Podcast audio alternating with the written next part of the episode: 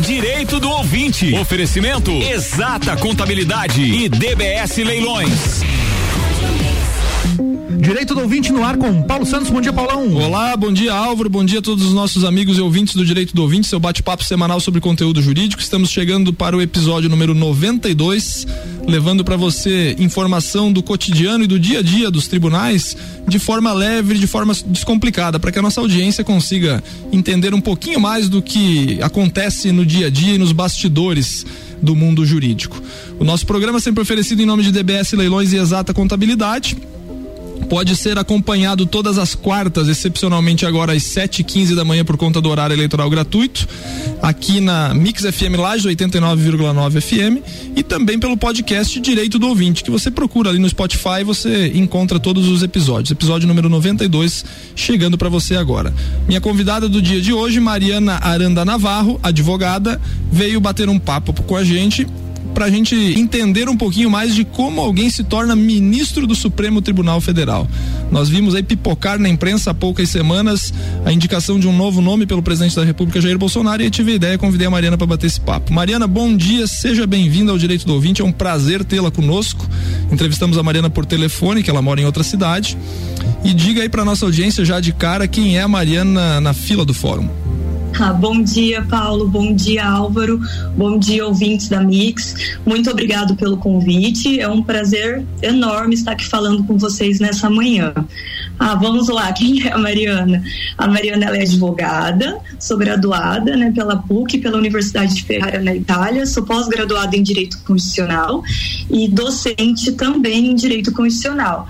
Mariana também é mãe, esposa, tentando lidar com tudo isso na melhor forma possível no meio desse momento aí que estamos vivendo. É, não é muito fácil mesmo, né? A Mariana, então, é, ela dava aula de direito constitucional na Uniplac, né, Mariana, quando você ainda morava em Lages. E Isso aí, mesmo. E aí, como o tema hoje está ligado diretamente ao direito constitucional, que é a indicação de ministros para o Supremo Tribunal Federal, eu quis é, trazer esse tema para esse bate-papo justamente para desmistificar um pouco assim para que as pessoas consigam entender um pouquinho mais de como alguém chega ao, ao cargo de repente dá para se chamar o cargo máximo da magistratura brasileira né Mariana? E, e, e que as do pessoas é, é, do judiciário né do, do poder judiciário que as, que as pessoas entendam aí de que forma que acontece. Então assim são requisitos constitucionais né Mariana? Então a gente começa como eu sempre bato papo com meus convidados aqui pelo básico, né? Quem pode ser ministro do Supremo Tribunal Federal para nossa audiência entender, Mariana? Tá, vamos lá. Para que possa né, ser ministro do STF, a gente precisa aí respeitar alguns requisitos que estão na Constituição Federal. Primeiro, ele precisa ser, né, o precisa ser brasileiro nato.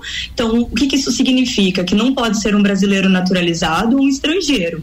Precisa ter mais de 35 anos e menos de 65. E precisa de dois requisitos subjetivos, que é o notável saber jurídico e uma reputação ilibada. Certo. Aí na questão do, do brasileiro nato e, e da idade mínima de 35 anos, é bom destacar que isso daí é um requisito essencial justamente pelo, pelo fato de o presidente do Supremo Tribunal Federal estar na, na, na ordem sucessória da, da presidência da República, né, Mariana? É importante destacar isso, né? Isso, exatamente. É, né? Lá na, no, no caso de uma sucessão, como o presidente precisa ser um brasileiro nato e estar dentro dessa idade, é o mesmo requisito, porque o, o presidente do o, perdão, o presidente do Supremo Tribunal Federal está na linha de sucessão presidencial. É, eu sempre brinco com meus alunos lá quando dou aula de direito constitucional que não pode ser um argentino naturalizado brasileiro, né? Tem toda essa questão, por né? Favor, não já, pode. Já, já pensou, uma, com todo respeito, né? Só uma brincadeira, mas um argentino é qualquer estrangeiro, né? Para tocar os destinos de uma nação, né? Então, justamente por isso, né?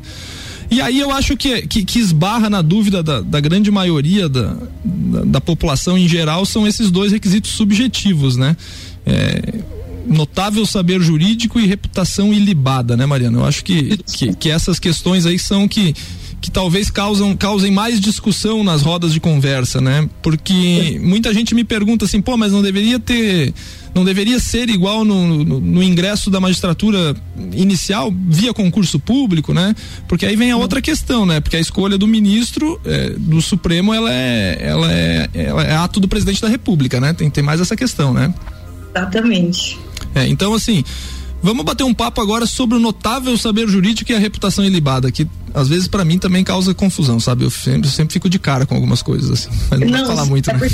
a, a, Constituição, ela não trouxe um conceito, né, do, do notável saber jurídico, dessa reputação ilibada. O que, que a gente pode entender? O notável saber jurídico, a gente pode ser entendido como uma pessoa renomada, destacada, famosa por tuas obras, pelos teus feitos profissionais, né? A gente pensando na questão do ministro, do notável saber jurídico, é, pode ser uma pessoa que tenha obras referenciadas na jurisprudência dos tribunais, é, pode ser uma referência teórica para obras da da área jurídica, né? Pode ser ainda um docente, um escritor, formador aí da nova, das novas gerações. Né? Então esse seria um notável saber é, jurídico. Eu até, eu até gosto, eu até gosto de destacar, só desculpa te cortar, mas uma questão assim, a gente, a gente hoje tem um momento muito politizado em nosso país, né? E, e, e o Supremo Tribunal Federal, como não era de se, de se esperar, ele está no meio dessa, dessa polarização aí. E eu vejo que, a depender das decisões, os caras tomam muita porrada. E, e um deles, que uma, uma das porradas que eu vi esses dias foi sobre o ministro Alexandre de Moraes, né? Que muita gente dizendo, os leigos principalmente, né? E aqueles mais, é, vou dizer mais. É, é, seria a palavra, seria mais arrojados em dizer esse tipo de coisa. Mas, ah, como é que um cara desse vira ministro do Supremo, né? E aí, quem, quem é da, da, geração minha, da Mariana aí, da, da, da, academia dos cursos de direito, certamente estudou direito constitucional pelas obras do Alexandre de Moraes, né? Então, mais ou menos, mais ou menos é nesse tipo que você explicou agora, né? Sim, Sim, as obras dele são muito utilizadas na é, graduação. Exato, então é um constitucionalista já de carreira, né? Era um cara já de carreira, então assim, aí dá para ter uma noção do, do, do, notável saber jurídico, né? Então é um cara que tinha essa formação em direito constitucional e sempre sempre teve muito livro dele rodando as, as universidades. Aí a questão de concordar ou não com a decisão é outro papo, né, Mariana? Mas é mais ou menos, mais ou menos por aí, né? Sim. Da mesma forma, somente a, a título de curiosidade, é o ex-presidente Michel Temer, né? Porque Sim. não é de conhecimento, assim, um conhecimento notório as obras dele constitucionais. É, eu, eu, tive, eu tive um livro do Michel Temer de constitucional lá no começo da faculdade. Eu lembro que, que, que eu trabalhei com esse livro dele. E até me chamou a atenção que quando ele. A gente já sabia, óbvio, né, da, da, da inclinação política dele, né? E quando ele virou vice-presidente da República, até me chamou a atenção. Disse: olha, o cara que, por quem eu estudei direito constitucional, né? Então, então tem isso aí, né? Então, assim, no, numa, numa leitura aí agora que você puxou esse gancho, eu vou fazer outro gancho. Teria, então, um notável saber jurídico também esse, esse o ex-presidente Michel Temer, né? Pra, pra, em tese, estar no Supremo, com né? Com certeza, com certeza. É. No meu ponto de vista, mais notável saber jurídico do que política. Ah, com certeza, com certeza. Sim. Mariana, e daí o outro, o outro, o outro aspecto subjetivo é a famosa reputação ilibada, né? Que eu acho que é mais amplo ainda o conceito do que, do que o notável saber jurídico, né? É, a reputação ilibada, a gente pode pensar assim, que seja é, que é a qualidade de uma pessoa íntegra, uma pessoa sem manchas, uma pessoa incorruptível, uma pessoa que tenha bons antecedentes, né? Esse é um requisito extremamente necessário, não só para um ministro, pois estará na mão dele as decisões mais importantes do nosso ordenamento jurídico, né? Certo. Essa, essa questão aí também ela se estende, se a gente fizer uma leitura bem bem simples aí para todos os cargos de que se exige concurso público, né? Porque é, os, os, candidatos precisam apresentar todas as certidões negativas de antecedentes e tudo isso daí, né? Então, não deixa de ser uma, uma qualificação para você se tornar um servidor público, né? Porque. Com certeza, para a vida pública, com certeza. É, Política. Por, por, mais que você se torne um, um, ministro do Supremo, que as pessoas, talvez os leigos não entendam, o cara tá lá, o cara é um servidor público, né? E aí ele, e ele tem que apresentar esses requisitos mínimos, né, para se tornar servidor público, como um concurso para, é, por exemplo, para alguém que vai usar um cargo é, administrativo de um, de um pequeno município do Brasil, né? Ele vai ter que apresentar todas essas certidões aí. Então, é, a reputação ilibada também passa por todos os cargos aí, não só do Supremo Tribunal Federal, né? Sim. Bom, a gente sabe é, e muita gente vê na imprensa que após a indicação do presidente da República, esse pretenso ministro, futuro ministro, ele passa por uma sabatina do Senado Federal, né, Mariana? Isso. E aí, o que que é essa sabatina? Quem é que, que vai entrevistar o cara lá no Senado Federal? Vamos explicar um pouquinho para a audiência entender. Sim. É, após a indicação do presidente da República, é necessário a aprovação pelo Senado Federal. Né? Antes dessa aprovação pelo Senado Federal, ocorre essa sabatina. Essa, essa sabatina é como se fosse uma entrevista. Então, esse indicado pelo presidente, ele deverá responder uma série de perguntas, né? Perguntas pertinentes ao desempenho do cargo a ser ocupado. A proposta dessa sabatina do Senado, né, é, deveria ao menos ser é, avaliar o saber jurídico e entender quais são as visões desse indicado sobre pontos considerados importantes, sobre questões delicadas, né? É, na prática, o, o, Senado Federal, os senadores acabam se passando um pouquinho e acabam aparecendo perguntas ali que fogem do papel do Supremo, né? A título de curiosidade, Sim. a sabatina do novo ministro, né? Que ocorreu recentemente demorou 10 horas. Então ele foi questionado ali por 10 horas pelos senadores. E na prática, na prática é uma decisão política, então, e se o presidente tiver a maioria do Senado, em tese está aprovado o novo ministro. Seria mais ou menos assim? Exatamente. Então, o presidente indica, o Senado, após realizar essa sabatina, vai para votação. Então, é necessário a aprovação pela maioria dos senadores. Então, precisa de 41 senadores concordando com a indicação do presidente. Após né, essa concordância, o novo ministro é nomeado. Entendi. Você tem uma visão de que isso funciona ou é só para inglês ver? Eu acredito que é um procedimento que tem que ser respeitado, Sim. porque ele está previsto constitucionalmente, né? Mas é, com muito respeito, né? Eu acredito que esse indicado, em função do notável saber jurídico, né, e todo o conhecimento dele jurídico, os senadores que estão ali o entrevistando não têm o mesmo conhecimento jurídico, se essa é a ideia, né? Perfeito, é a mesma visão que eu tenho. É a mesma Sim. visão que eu tenho. Né? Todo respeito. É, exatamente. É. Nós estamos batendo um papo com Mariana Aranda Navarro, ela é professora de Direito Constitucional, advogada, estamos falando sobre a indicação de ministros para o Supremo, vamos para um rápido intervalo e já já voltamos. Não sai daí, um minutinho só.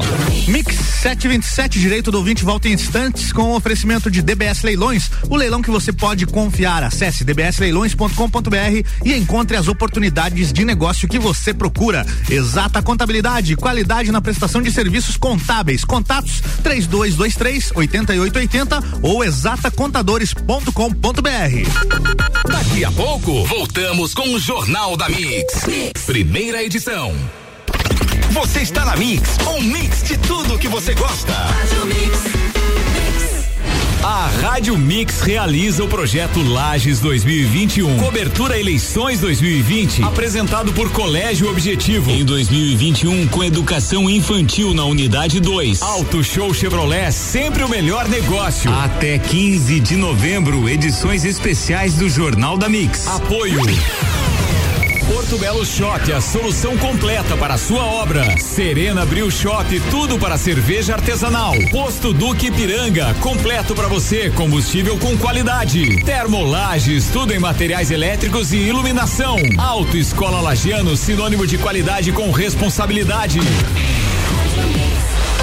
Exata Contabilidade. Atua no mercado há mais de 10 anos, atendendo empresas de serviços, comércio e indústria. Todos os tipos de tributação, simples nacional, lucro presumido e lucro real. A Exata Contabilidade realiza planejamentos tributários com segurança jurídica. Possui profissionais capacitados atendendo nos serviços fiscais, societário, trabalhista e previdenciário. Exata Contabilidade, na rua Frei Gabriel 538, no Centro Executivo José Mon, quarto andar. 3223 8880. Curta a Mix no Facebook, facebook.com barra Rede Mix Rádio.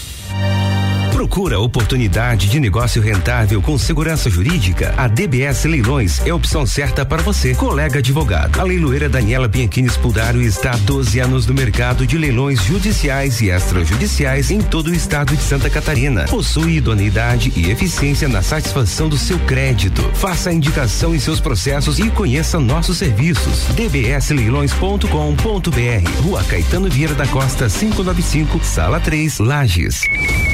Eleições 2020 na Mix é apresentado por Colégio Objetivo. Em 2021, com educação infantil na unidade 2. Você está ouvindo o Jornal da Mix, primeira edição. Mix 76, direito do ouvinte está voltando com oferecimento de exata contabilidade, qualidade na prestação de serviços contábeis. Contatos 3223 8880 ou exatacontadores.com.br. E também DBS Leilões, o leilão que você pode confiar. Acesse dbsleilões.com.br e encontre as oportunidades de negócio que você procura.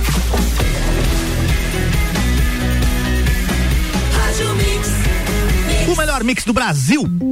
Direito do ouvinte de volta pro bloco 2. Paulo Santos é contigo. Estamos de volta, mais um bloco do episódio número 92 do Direito do Ouvinte. Estamos batendo um papo com Mariana Aranda Navarro. Mariana é advogada, professora de Direito Constitucional e está explicando pro, pro nosso ouvinte hoje como que funciona a indicação de um ministro para o Supremo Tribunal Federal. Fechamos o primeiro bloco falando sobre, falando sobre essa batina do Senado. Eu até provoquei a Mariana se, se realmente funciona, ela tem a mesma visão que eu compactude que pelo conhecimento do, do, do, novo indicado ao cargo de ministro, em tese, os senadores não teriam conhecimento suficiente para para fazer frente a essa, essa, essa indicação. Então, é, na, na, mesma palavra que eu usei no primeiro bloco, com todo respeito, óbvio, é para inglês ver, né?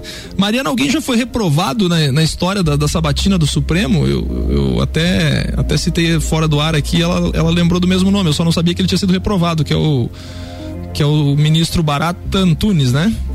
Isso, isso mesmo. Barata Antunes, lá no, no, no, no, início da República ainda, faz muito tempo, e tem uma particularidade que ele era médico até, né? Exatamente, então, exatamente. Então, para nossa audiência imaginar que já teve um médico que foi indicado para o Supremo Tribunal Federal. Mas a Mariana tem mais dados sobre, sobre essa batina do Senado, né? Tá. É, a respeito né, dessa rejeição, é, em toda a história, nossa história republicana, somente cinco nomes foram rejeitados pelo, pelo Senado, né? Foram políticos e militares é, na, época, né? Indicação do, de, do presidente Floriano Peixoto. E por qual foi o motivo da rejeição? Porque eles não tinham saber jurídico necessário para se tornar ministro, né? Que é o caso do médico barata, que a gente usa bastante, é, que estão nas doutrinas, a gente costuma usar bastante em aula, que ele foi indicado pelo presidente, mas foi rejeitado pelo Senado Federal porque ele era médico, né? Então ele não tinha uma formação jurídica. Certo. E os outros, então, todos na mesma linha. Então, era mais ou menos pela formação, pela, pela, pela, pelo notável saber jurídico, né? Em função é. de serem políticos e militares. É, exato. Mariana, então, Agora vamos para uns temas polêmicos, né? É, nós sabemos que alguns dos ministros que lá estão, eles não são oriundos da carreira da magistratura propriamente dita. Aquele, aquele cara que faz concurso para ser juiz de direito e, e, vai desembargador, e depois desembargador vira ministro, talvez do, do STJ e depois do Supremo Tribunal Federal, né? É, qual é a sua opinião sobre isso daí, Mariana? Eu, eu, eu sei que isso daí é, uma, é de uma discussão, assim, às vezes até até ideológica, né? Porque é, sim, sim. Como, como, é de livre nomeação do, do, presidente da República, a gente ouve muito hoje. Hoje eu digo que o Supremo Tribunal Federal tem torcida contra e a favor, igual o time de futebol, né? Então tem gente que não, tem gente que não gosta do ministro A nem do ministro B, porque não sei o que e tal, enfim, né? Tem até, tem, tem, até alguns ministros que, que são controversos no Supremo, mas eu gosto muito das decisões deles. E se eu falo isso em algum em algum churrasco, em alguma reunião com amigos que são leigos, eu quase apanho, né? Mas enfim. Sim, somos dois, então. É, exato, né? Enfim, então eu, eu queria a tua opinião sobre, sobre isso daí, tá? Por favor. Vamos lá. O, a questão né, do, do ministro é que o, o, requisito constitucional é o notável saber jurídico, né? Então, a, a, o mínimo é o ministro tenha uma formação jurídica. O ministro ele pode vir, né, da magistratura, da advocacia privada, da advocacia pública, do Ministério Público, das procuradorias, tá? Eu, no meu ponto de vista, eu acho essa formação excelente, pois você coloca dentro do STF um jogador com ideias, opiniões, carreiras diferentes, e isso traz diversidade e pluralidade para o nosso órgão máximo, né, para a cúpula aí do nosso poder judiciário. E eu acredito que é exatamente isso que representa a nossa democracia, né? Inclusive aí a, a pluralidade é um dos fundamentos do nosso Estado de Direito. Então, no meu ponto de vista, eu acho ótimo, né, a gente conseguir trazer membros de todas as carreiras para a cúpula do Poder Judiciário. Perfeito, né? Tem, tem, tem algumas questões assim que são interessantes até para destacar. Um ministro que já é aposentado, que é o Peluso, né? O César Peluso, ele era juiz de primeiro grau quando ele foi indicado ao Supremo, Sim. né? Sim, não existe, pode ser juiz, desembargador, exato, exato né? ministro é. de outro tribunal, não existe nenhuma regra. É. Até o, o, Peluso ele tá numa história muito interessante que é de um livro que eu sempre recomendo, até para quem não é formado em direito, é muito bom o livro, né? Que é o Código da Vida do saudoso do saudoso Saulo Sim. Ramos, né? E ele tá lá a história da indicação do, do, do, ministro, né? E é muito interessante mesmo, né? Bem, bem, bem, isso aí que a Mariana falou. Eu comungo com essa ideia. Eu acho que essa diversidade de ideias e de, e de carreiras ela é muito válida, né? Inclusive esse ministro que agora foi nomeado, ele era advogado e foi e foi entrou no, no, no tribunal pelo quinto constitucional, né? Acho que ele tem 10 anos de TRF, eu não lembro qual é o TRF dele, acho que é o 5, é o 3, não lembro exatamente. Mas então, o, acho que é o primeiro, se eu não me engano. Acho que é o primeiro, né? Enfim, Isso. então alguém que foi advogado a vida toda e, e, foi alçado ao cargo de desembargador pelo, pelo, pelo, pelo quinto constitucional. E, é, perdão, de juiz e depois foi a desembargador pelo quinto constitucional e aí tá lá com, agora entrando na, na, na carreira do, do Supremo Tribunal Federal, né? Nós temos. Nós tem, é, exato. Nós temos um, uma discussão que, que rodou há algum tempo aí da chamada, todo mundo já deve ter ouvido essa frase, a PEC da Bengala, né? A PEC é uma proposta de emenda à Constituição. E essa da Bengala é porque afetou diretamente os ministros do Supremo, né? A Mariana até falou, né? Idade mínima de 35 lá no primeiro bloco e idade máxima de 65 anos, né? O ministro Sim. Supremo hoje ele pode ir até os 75, né, Mariana? Exatamente. Os ministros eles se aposentam obrigatoriamente com 75 anos de idade. Então ele tem que cair fora quando tá quando completa os 75, né? Tá bom. E, e, e, era 70, né? Até a PEC da Bengala, e, né? Exatamente. Foi a, a PEC da Bengala foi exatamente isso. Ampliou de 70 para 75 anos a idade da aposentadoria compulsória. Isso daí se estende para outras carreiras do serviço público? É pro a PEC da Bengala, ela veio para os tribunais superiores. São só eles. Então, assim, um outro um ouvinte nosso que seja servidor de carreira de algum de algum outro órgão, ele não não, não pode trabalhar até os 75 anos, né? Não. Vai, vai ter regras próprias. Certo, certo. Que eu duvido muito, né? Que alguém queira ir até lá, né? Mas tudo bem. É, inclusive, essa, a, a, somente assim, a título de curiosidade, já existem né, outras propostas de emenda à Constituição é, tramitando no Congresso para que volte a idade limite de 70 anos. Ah, interessante, interessante. Esse ministro que assumiu agora, eu vi que seria um, se ele ficar até o final da até o prazo final para aposentadoria compulsória, seria um dos que um dos que mais teve carreira, ou que mais terá carreira no Supremo, né? É, a média dos ministros, é, é, a média, né? Em torno de 25, 30 anos, é bastante tempo, né? Sim, com certeza, né? Até uma discussão, há uma discussão interessante com relação a esse tempo, né? Eu gosto, eu gosto sempre de falar o seguinte, né? A questão da, da nomeação e do fato de o ministro poder ficar tanto tempo no Supremo, ela também passa por um alinhamento de, de, de, de, de julgamentos, né? De, de, de entendimento do tribunal, né, Mariana? Porque se, se você fica trocando, por exemplo, se fosse possível possível, né? A cada cinco anos, todos os ministros, a gente teria uma insegurança jurídica, que é o que se fala, né? Muito, muito grande. É, isso, isso mesmo. Mariana, então agora temos o seguinte tema: volume de processos no STF. A gente sabe que o Supremo é uma corte constitucional. Em tese, deveria ser eminentemente constitucional, mas a gente sabe que bate lá muito processo, né? É muita coisa que chega até lá.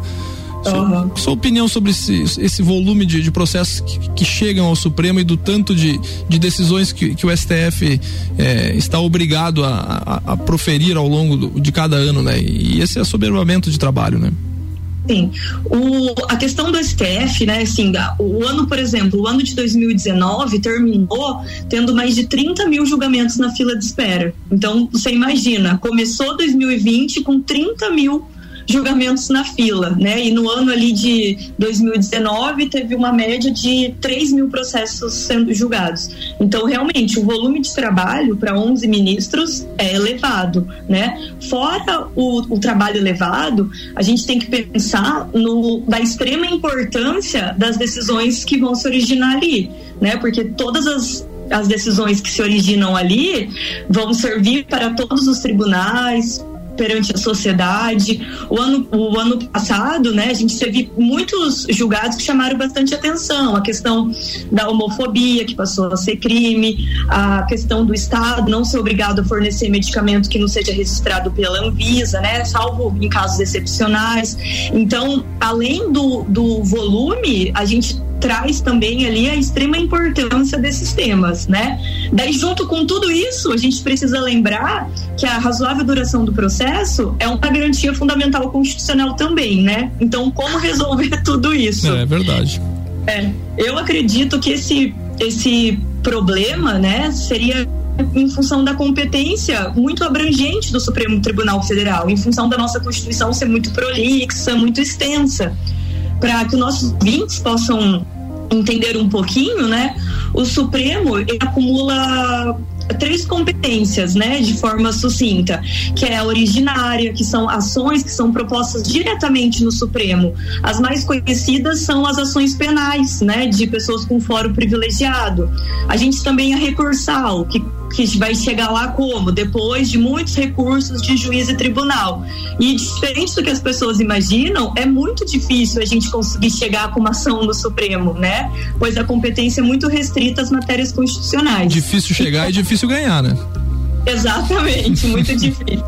E fora tudo isso ainda a gente tem a competência constitucional, né? Lembrando que o Supremo ele é o guardião da nossa Constituição. Então, tudo que a, possa aparecer no ordenamento jurídico e que se entenda como inconstitucional, né, uma lei ou um ato normativo, quem vai decidir isso é o Supremo Tribunal Federal. Então, são 11 ministros para todas essas competências. É, é muita, é muita coisa, né? É muita coisa. Mas, eu também acho, mas, eu também acho muito, muito abrangente, né? E, e aí a discussão, é, assim como exemplo, eu trago um, um, caso de um, de um cliente privado meu, que a ação foi proposta no primeiro grau em 2009 e ela está desde 2014 pendente de um julgamento, de um recurso repetitivo, óbvio, né? Que, que, que ela também está é, vinculada a esse outro processo, que não é o meu, mas está dependendo de uma decisão do Supremo desde 2014. Então são aí 11 anos desde o ajuizamento da ação, né? E aí o advogado privado não sabe nem o que falar pro cliente, né? Numa hora, é, numa hora eu, dessas, né? É, a situação do advogado é muito complicada, não só em ações, é, não no Supremo, nos outros, inclusive em primeiro grau, né, Paulo? Porque Sim. infelizmente é, o cliente, ele, lógico, da mesma forma que o advogado, ele quer que aquilo seja resolvido o mais rápido possível e da melhor forma possível. Só que isso não está no nosso controle, né? É a gente depende do despacho, depende da decisão. É. Mariana, o, o tema é muito envolvente, eu adoro o tema, direito constitucional é uma, é uma é um tema viciante, é uma cachaça, eu sempre digo, Sim. mas o nosso tempo aqui encerrou. Infelizmente ficamos com algumas algumas perguntas que não deu para ser feito. Eu te agradeço imensamente pela disponibilidade aí em tempos de, de pandemia de bater esse papo com a gente, eh, tendo que se virar em cuidar do, dos filhos e, e, também e também bater um papo aqui sobre o direito constitucional. E te agradeço e passo para tuas considerações finais agora. Paulo, eu que agradeço o convite, um prazer enorme estar aqui. Eu também sou apaixonada pelo direito constitucional, pela docência, que me encantou. Agradeço o convite, desejo um ótimo dia para os ouvintes e me coloco aí à disposição para que, caso apareçam novas dúvidas ou novos temas. Muito obrigada. Valeu, muito obrigado. Em nome de Exata Contabilidade DBS Leilões, encerramos mais um episódio do Direito do Ouvinte. Até a próxima semana e um grande abraço a todos.